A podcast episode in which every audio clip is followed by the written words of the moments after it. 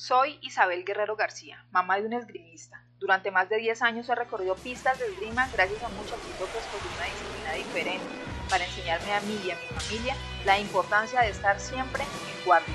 Quiero compartirles desde la experiencia de la esgrima sin lo que significa para las mamás tener hijos deportistas en diferentes disciplinas. Esa otra maternidad para la que nadie nos ha preparado y que hemos aprendido con caídas y levantadas Bienvenidos a las conversaciones tras bambalinas de las fanáticas número uno de sus hijos, nietos, sobrinos, ahijados, deportistas. Esto es Mamás de Deportistas. Este es el segundo episodio, el segundo capítulo del podcast que hemos llamado Mamás de Deportistas, en el cual eh, las mamás, tías, bueno, todas las personas que estamos eh, vinculadas de alguna u otra manera con el, con el deporte, eh, queremos compartir un poco las, las historias, las experiencias, lo que hemos vivido a lo largo de muchos años con diferentes disciplinas. Hoy tengo de invitada a Claudia Escobar, abogada profesional y mamá de dos talentosos deportistas de esgrima y de fútbol. La mamá de Emilio Vargas, saulista, Selección Colombia M15, y Tomás Vargas, floretista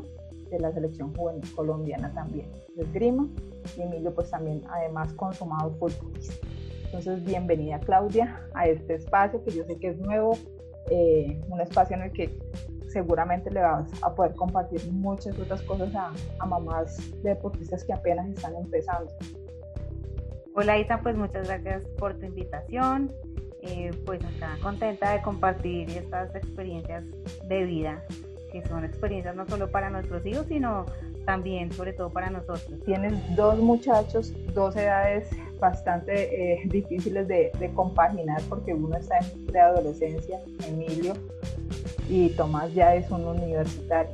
¿Cómo, cómo, vives, ¿Cómo has vivido ese proceso en torno a lo que ha sido el deporte? Eh, pues mira, la verdad fue todo muy casual, fortuito en realidad.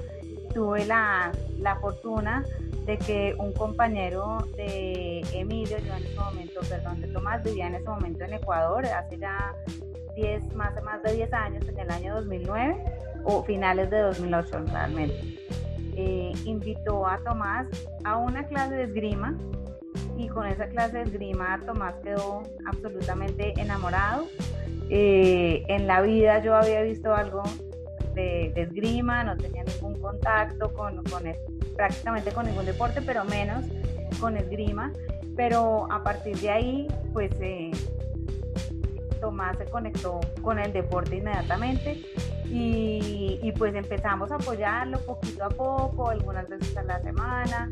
y sin darnos cuenta pues terminamos eh, súper involucrados en este deporte que hace parte hoy en día de, la vida no solo pues de Tomás, de Emilio, sino pues también eh, hace parte, es un componente muy importante de la vida de nosotros y fue como sin darnos cuenta terminamos eh, muy metidos en, en, este, en este deporte, pero fue la verdad algo como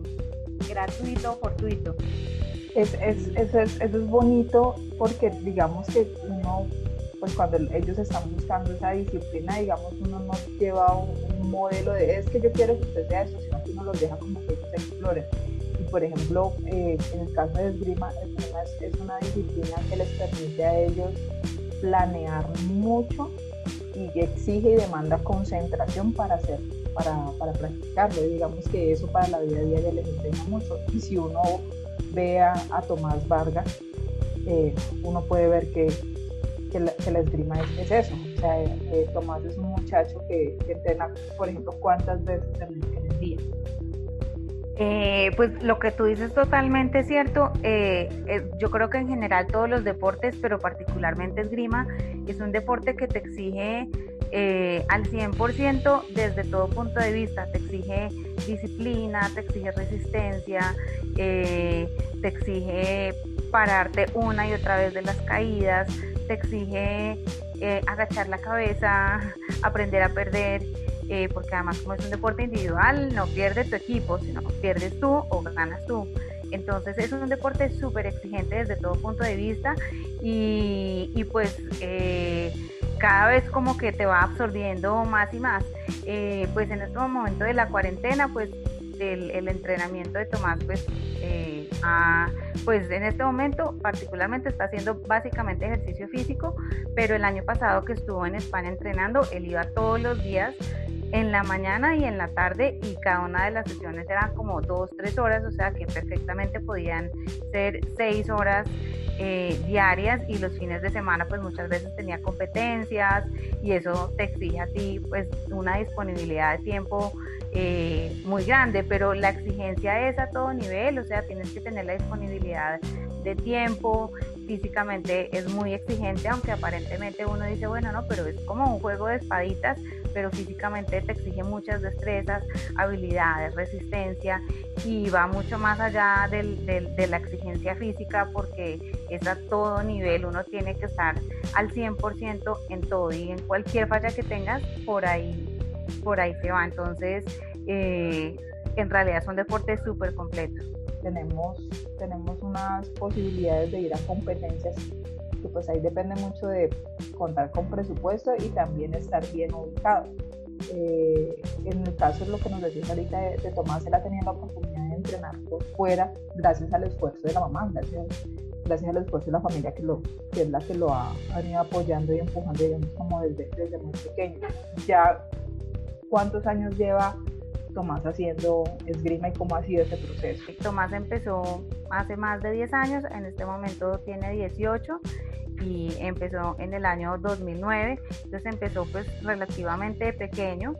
eh, y pues empezó primero en Ecuador. Eh, con los entrenamientos pues regulares sin, sin, empezar pues todavía hacer la fase de competencias y eh, más o menos en el año yo le pongo más o menos en el 2012, ya empezó a competir eh, en competencias acá en Colombia a nivel nacional y luego a nivel internacional.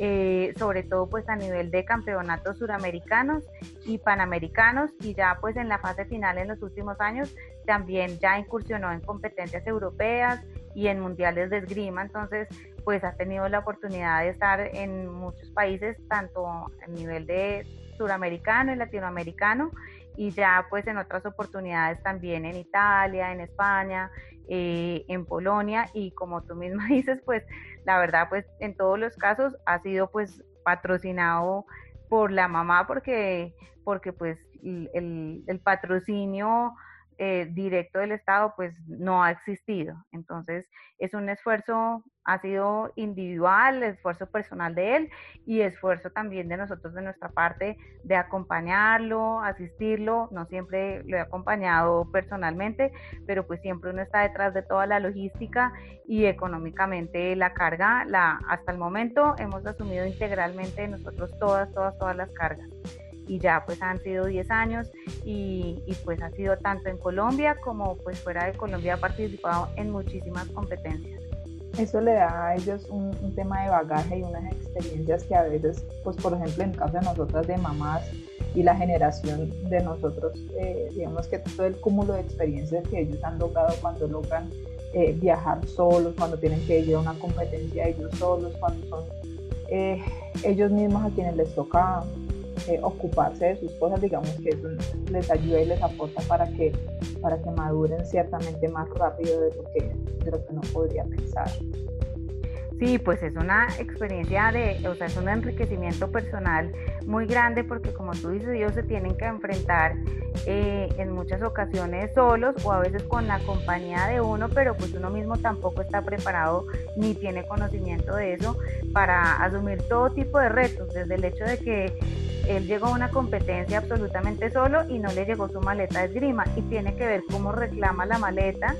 tiene que bandeársela que si no le llegó le toca pedir prestado, le toca buscar la manera de salir adelante o le toca llegar a un país y entonces en el hotel no lo dejaron entrar o se perdió o no sabe cómo coger el tren, lo que sea. Entonces, eh,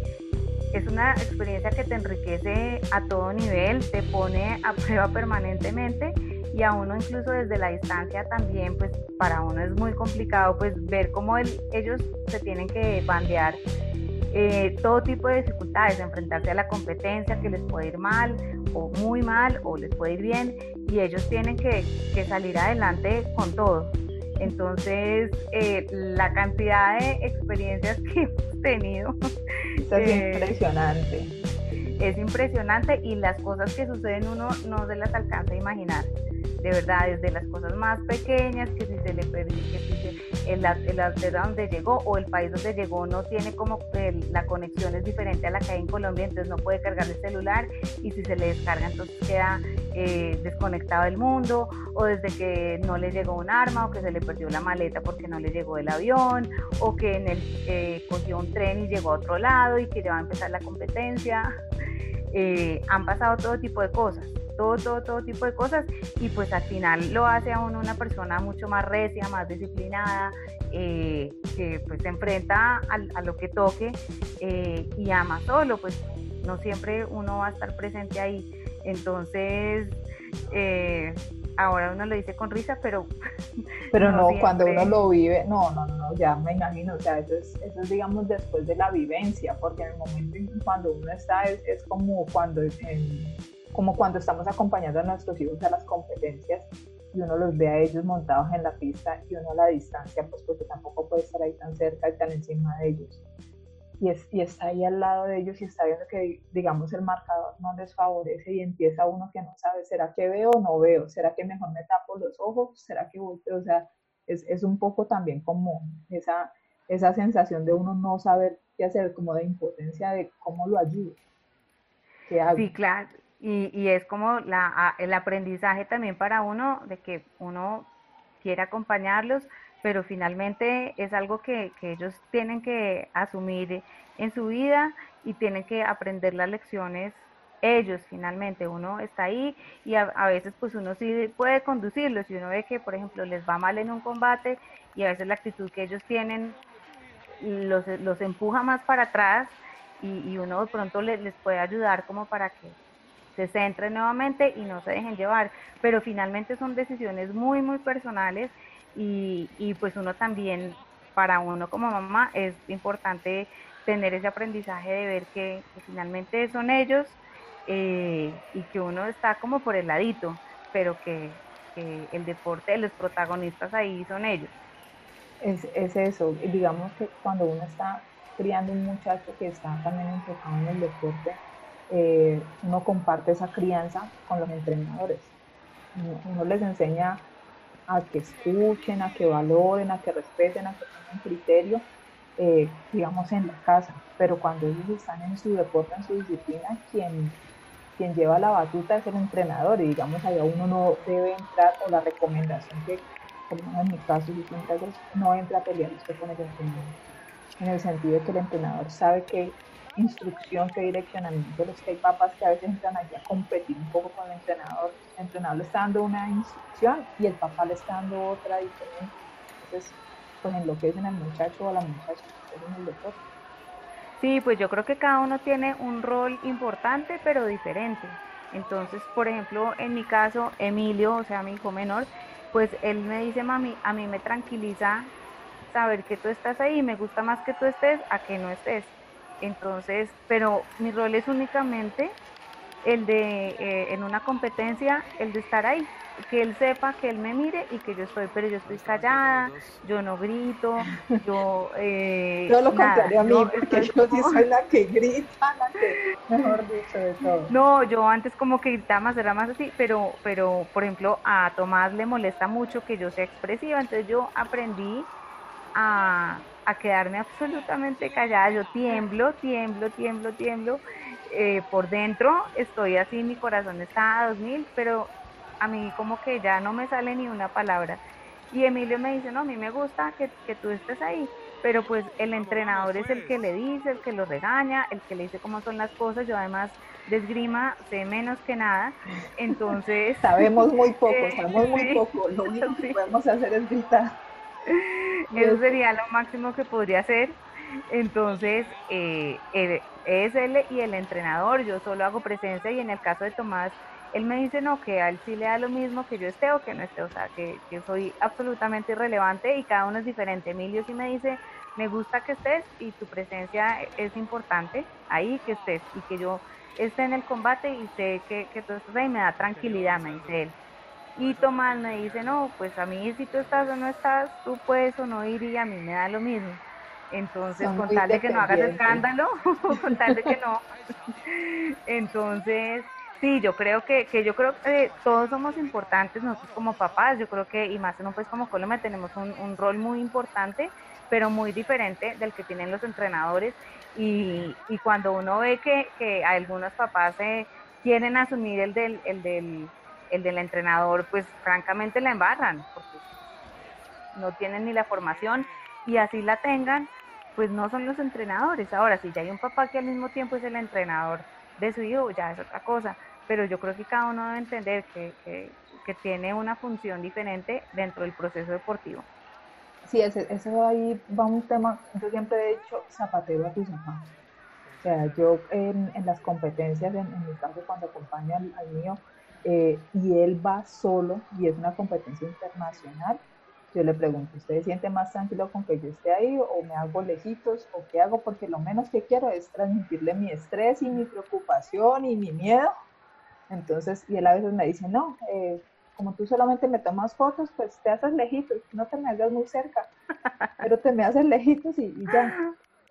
Por, por, ese tipo de cosas, porque digamos, eh, es lo que puede pasar, uno es que el mismo miedo y el mismo la misma preocupación que uno tiene como mamá, se la transmite a ellos. Y ahí es donde también nos ha tocado hacer como curso, eh, aprender a manejar mucho los, los nervios para entender que, que, ellos están creciendo y que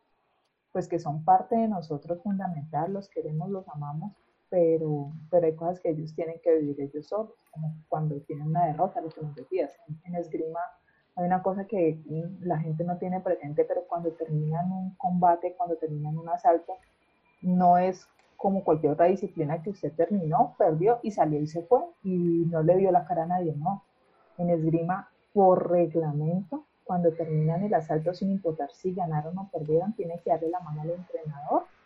le da la mano al juez, sin importar si usted considera si el juez le arbitró bien o mal, se le da la mano y sigue y eso eh, digamos que es una cosa que también les ha ayudado a formar el carácter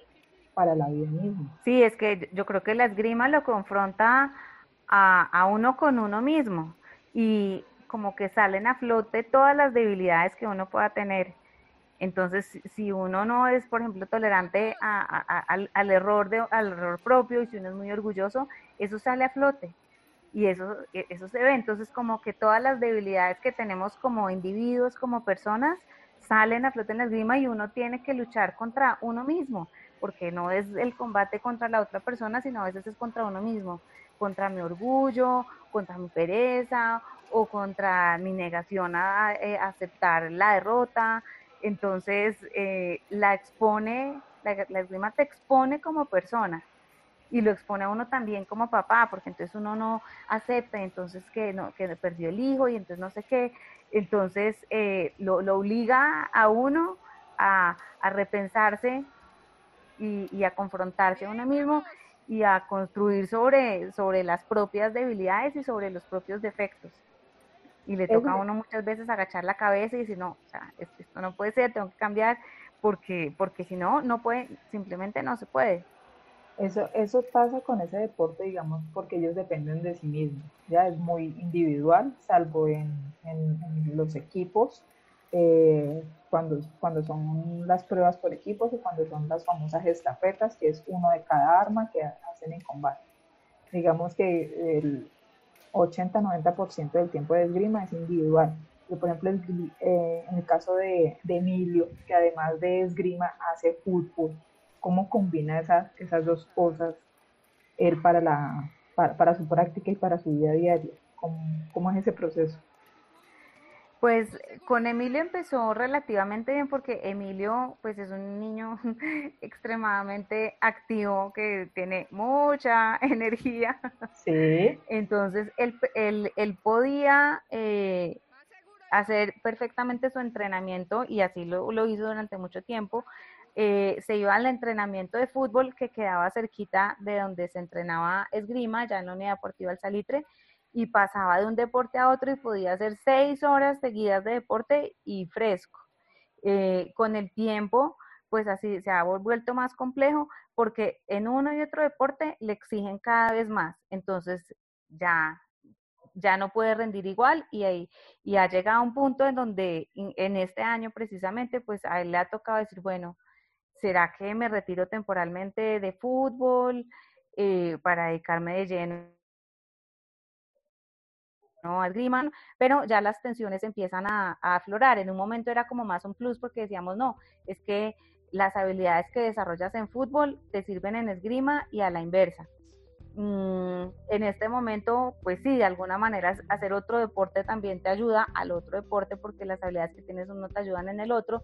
pero las tensiones ya han empezado a aflorar porque en uno y otro te exigen cada vez más. Y pues en el colegio también tiene sus compromisos y todo, entonces eh, nosotros ya tenemos claro que en un punto él, él va a tener que escoger. Eh, estamos es como tratando, tratando de de llegar que, eh, de, hacer que ese momento llegue lo más lejos posible, pero sabemos que, eso tendrá que, ser así y no dejará el otro deporte definitivamente, pero lo, tendrá que tomar más como a nivel de recreativo. ¿Y cuál crees que, que, sea el deporte con el que se quede? No, pues él ya, ya lo hemos pensado y pues creo que él se va a quedar con esgrima. Eh, le, encanta el fútbol, pero también el ambiente de fútbol que se vive allá, eh, los compañeros que tiene en, en, fútbol, la experiencia a veces que nos toca los fines de semana, todos los fines de semana irnos eh, como en las afueras de Bogotá, le gusta irse conmigo en el Transmilenio, porque nos toca caminar, caminar, como que todo alrededor del fútbol le gusta, entonces para él es muy difícil dejar ese mundo, su entrenador que es tan especial eh, allá, entonces por eso no lo ha dejado porque no es solo el deporte, sino todos los elementos que hay alrededor de, ese deporte. Eh, entonces, aunque ya sabe cuál es el deporte, digamos, que va a prevalecer, eh, estamos tratando de que, de que se alargue lo máximo posible. Y él, digamos, eh, a ver, para, la gente que, que nos escucha, se pudiese hacer una idea de Emilio, Emilio es, es un niño, bueno, ya un joven adolescente de, de 13 años, de 13 años, es un joven eh, muy alegre, activo, eh, ellos en, su deporte hacen amigos en cualquier lugar, digamos que la forma de, relacionarse con, con la gente para ellos es, más fácil y más alrededor de, un deporte. O sea, pueden conocer gente no solamente de, de otros departamentos, de otras ciudades, sino de otros países. Por ejemplo, en el caso de él, eh, ya tenía la oportunidad de ir a representar a Colombia en varias competencias internacionales y el año pasado estuvo haciendo el campamento en, en Hungría, que fue es otro país, es otro idioma, culturalmente hay una diferencia tremenda con nosotros y por ejemplo, Emilio, Emilio es, bajito, pero la gente se lleva una grata sorpresa porque en todo lado he escuchado muchas comparaciones, aunque sea solamente fútbol, de Emilio con, con Messi. El, mismo tema, porque la gente ve a Emilio y dicen, ay, no, esto es bajito, pero cuando se montan en un asalto, ese niño se crece y se crece dos y tres metros por encima. Es, es una cosa que eso le da también la, le da la experiencia que lleva. ¿Cómo, cómo ha sido ese, ese proceso para él? Pues Emilio siempre ha sido, desde que nació, desde que desde el momento en que nació, él siempre ha sido muy chiquito, eh, delgadito, eh, pero también desde el mismo instante en que nació, él siempre ha tenido como, como ese carisma especial y como de ser tan tranquilo con todo lo que le rodea. Entonces él desde, desde que empezó sus clases de, esgrima lo hacía como con una tranquilidad, si estuviera con un niño que le llevara dos cabezas, él lo hacía con naturalidad y como sin preocuparse de si iba a ganar, de si iba a perder. Y simplemente esa tranquilidad como que hacía que fluyeran las cosas, él es muy rápido además, entonces yo creo que es como la actitud de, frescura, de tranquilidad, de permitir que, que que, lo hace llegar y en fútbol también pues como que él ni se interrogaba de que si él es más pequeño, que si es más flaquito, que si es más débil. Eh, no, él simplemente, y, en la vida en general es así, él, él conoce a, un, a, un, adulto y él habla con el adulto como si hablara con su compañero de curso. Entonces yo creo que eso le ha abierto muchas puertas y pues incluso cuando llegó a Hungría el año pasado, pues la opción de él era hablar inglés, que no sabe mucho inglés, o, no comunicarse. Y, pues ahí terminó, yo no sé, hablando inglés y comunicándose con, pues, con la gente con, eh, y, estando feliz. El primer día pues obviamente estaba así como más estresado y todo, pero pues terminó con muy contento de estar allá, hizo sus amigas, sus amigos, se tomó fotos, aprendió, aprendieron a quererlo allá y simplemente él como que él es muy, muy tranquilo con lo que él es. Entonces así, chiquito, flaquito, morenito, todo, él, él está tranquilo y la gente siempre lo quiere así. Él a donde va, él, a él lo quieren. Entonces yo creo que eso ha sido una fortaleza eh, en, en, su proceso deportivo y cuando creo que cuando ya nos ponemos a reflexionar, no, que es que tú eres muy bajito, que es que te llevan tanta distancia, ahí yo creo que, que uno mismo se empieza como a limitar. Uno mismo les, transmite a ellos esas taras. a veces sí, uno claro. El error de transmitirles esas taras. Yo a veces veo a esos niños gigantes y yo digo, no, o sea, no, no hay nada que hacer. Y uno le transmite eso. Por ejemplo, en Brasil, los, los brasileños son de una constitución grande, pero Emilio ha llegado a Brasil y en Brasil le ha ido muy bien. Brasil es como la segunda casa de Emilio. Sí, él, pues, hay, pues casualmente muchos suramericanos han sido en Brasil y entonces pues la mayor parte de competidores pues han sido niños de Brasil, además él como pues Emilio es de diciembre, entonces pues él siempre por edad también, o sea, no solo es más bajito, sino que eh, por edad es de los más pequeños, entonces uno inconscientemente como que genera una especie de inseguridad de saber que es más chiquito, que no sé qué, y a veces uno mismo se sorprende de cuando ve los resultados y ver que le ha ido tan bien, pues uno dice, oiga, pero, pero yo por qué pues desconfío de mí misma, desconfío de él y él mismo me demuestra pues que, que las cosas no son así. Él a veces también se asusta y él cuando los ve tan grandes dice, uy, en los últimos suramericanos pues cuando los ha visto tan grandes, en un momento me acuerdo, en, creo que fue en hace como dos años, pues él llegó, los vio tan grandes y antes de competir, pues él lloró. Él dijo, pues están muy grandes, o sea, no voy a poder. Claro, aquí, aquí sí no. Sí, acá esto, y los veía a lo lejos tan fuertes, dándose durísimo, y dijo, no, no va a poder. Y además el sable es un arma, sí, es un eh, arma. El, sable de las tres armas es como la más agresiva. Sí. Entonces, pues él, él mismo la vio muy difícil, y yo también la veía muy difícil, pero ya cuando empezó la competencia le fue súper bien, en ese quedó, ganó medalla de plata y pues a pesar de que eran con, niños muy grandes, pues lo hizo, lo hizo. Entonces, pues yo creo que eh, lo que hay que hacer es como aprovechar lo que tú tienes y a veces ser chiquito te da algunas, te da muchas desventajas y te da algunas ventajas. Entonces, pues como no concentrarse en que, ay, que soy chiquito y que soy tal, sino pues ver cómo aprovecho las ventajas que me da el hecho de ser chiquito.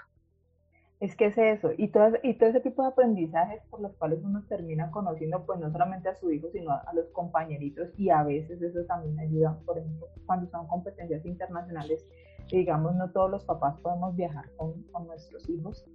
Uno a veces, el papá que va, está ahí apoyando y está mirando, por lo menos si, nos ha pasado en Colombia, si va un papá o si va una mamá, sin importar de la región que sea, ellos le echan ojo a todos los muchachos eh, sin importar si van o no van con los papás y están pendientes, están pendientes, vea, este muchacho tiene agua, uy, tomémosle una foto y luego se la mandamos al papá porque capaz que no tiene eh, una foto de su muchacho en competencia, una cosa tan, tan sencilla como esa, y hasta echarle porras. Y, y ellos, eh, en mi caso, en Perú, la competencia del, año pasado, que fue el suramericano, muchos iban sin, sin familia que los pudiese apoyar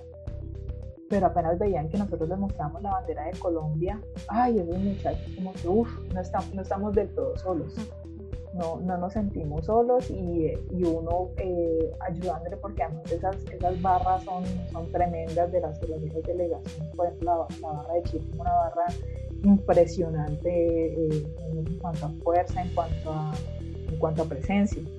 Y pues nosotros sí, en, ese sentido, somos más de llegar a una competencia, competimos, acompañamos a los que estén allí un poquito y ya nos vamos porque además los presupuestos son poquitos. Uno lleva presupuesto para ir a la competencia, organizar y luego arranque. Eh, pero, pero ese, ese tipo de cosas que, que, nos pasan a los papás nos, nos permite eh, también como tratar de ayudar al, al, que uno ve que, que está al lado y que, que a lo mejor pues si se deja, si se deja eh, dar un consejo eh, sirve. ese, todo eso que nos has contado de, digamos, de, de, los obstáculos contra los cuales uno mismo tiene que luchar desde uno como papá de no transmitirle esas taras a los, a los hijos y también de, de creer un poquito en que ellos pueden con, con las herramientas que tienen. Es, digamos, lo que, lo que nos permite hoy eh, decir, bueno, vamos a compartirles esta experiencia a muchas otras mamás, a muchas otras familias que están eh, también pensando en si meten o no meten a su hijo o a su hijo a una disciplina, sin importar la disciplina que sea. Entonces, eh, ¿qué les dices a, a, todas las personas que nos pueden estar escuchando y que están pensando en, en si mejor un deporte o no un deporte para, para sus hijos? Pues la verdad para, para mí eh, ha sido un proceso tanto para mí como para mis hijos, un proceso de enriquecimiento permanente como a todo nivel. Yo creo que el deporte no es solo eh, por las medallas que puedas obtener, ni por los reconocimientos que puedas tener en el deporte mismo, sino porque como ser humano te exige ser mejor persona. Entonces te exige ser muy organizado con tu tiempo, te exige ser muy disciplinado, te exige ser fuerte, te exige levantarte de, la, de las caídas una y otra vez. Eh, entonces, pues yo creo que si yo miro hacia atrás y me miro a, eh, hace 10 años, creo que hoy como mamá, como persona, como profesional, la, el, el eh, haberme involucrado de lleno en el mundo de la esgrima mejor persona. Y a mis hijos también, eh, si, si, los miras pues de hace un tiempo, ellos obviamente pues han, han, seguido su proceso de crecimiento, pero gracias a la esgrima hoy son personas mucho más independientes, hoy son unas personas que tienen una disciplina que les sirve no solo para el deporte, sino para, por ejemplo, organizarse en el colegio, para organizar sus relaciones con sus amigos, para establecer sus prioridades, cómo distribuyen su tiempo, entonces es un proceso de enriquecimiento muy exigente. Eso sí, yo creo que, podemos decir que, estar, meterse de lleno en un deporte, pues e, es algo muy absorbente, que exige mucho de uno, pero al mismo tiempo te hace mejor, mejor persona y es, ser mejor persona te sirve para todo en la vida. Entonces, eh, yo creo que es una aventura con muchos riesgos, eh, con muchas caídas, pero, pero creo que también es muy enriquecedor. Bueno, pues eh, Claudia, darte las gracias a ti, darte las gracias por, por por estar aquí en Mamás de Deportistas. Estamos compartiendo aventuras con nuestros hijos en pistas, en canchas, en madera, en, lo que sea, eh, detrás de ellos y acompañándolos a, cumplir sus sueños. Pero así como, como lo has dicho, es, un proceso de entender cuál es el rol que tenemos. Algunas veces es simplemente estar paradas allí que nos vean, otras salir corriendo a recogerles el uniforme, pasarles el agua, eh, darles ánimo, gritar. Eh, hay algunas que lo viven con mayor intensidad. Estoy en ese grupo de las más intensas, estoy en el grupo de las más relajadas, más, más zen, más centradas. No, yo, yo, yo no es que esté relajada, lo que pasa es que simplemente se me acelera el corazón y tiemblo, pero, pero no lo puedo exteriorizar además porque, porque, por ejemplo, a Tomás no le gusta y a mí yo tampoco. Entonces yo me lo guardo, me lo guardo, pero estoy igual que estresada que tú. Ser, ser mamás de deportistas es, es vivir una aventura muy, muy diferente que a pesar de que somos adultos podemos conectarnos con esas emociones de ellos siendo niños y, y, tratar de, de, eso, de centrarnos y decir, bueno, aquí me tengo que guardar un poquito mis emociones y, y tratar de entender lo que él quiere y, seguir para adelante. Sí, pues eh, yo creo que, que, es que es una experiencia para todos. Para ellos, pero también para, para uno mismo. Uno, y, además que es muy bueno como involucrarse y meterse de lleno en el cuento, no mirarlo como a lo lejos y yo simplemente lo dejo allá que haga su clase, sino como comparto su, su proceso porque ese proceso de él de alguna manera también es mío, aunque uno sabe que, es él el deportista, pero meterse en, en la aventura también es... Eh, enriquecedor y, pues como te digo, se vive de todo, muchas tristezas, muchas alegrías, emociones, eh, eh, de todo se vive, eso sí. Bueno, entonces eh, por hoy llegamos al, al, final de nuestro segundo episodio, Mamás de Deportistas. Estaremos contando muchas más aventuras, muchas más historias, eh, y todo lo que consideramos que les pueda servir de utilidad a todas estas mamás que están ahorita pensando en qué me voy a embarcar o para las mamás que también ya están embarcadas en este mundo y que dicen sí, me puedo identificar mucho con lo que ellos están contando. Ay, gracias Isa por la invitación.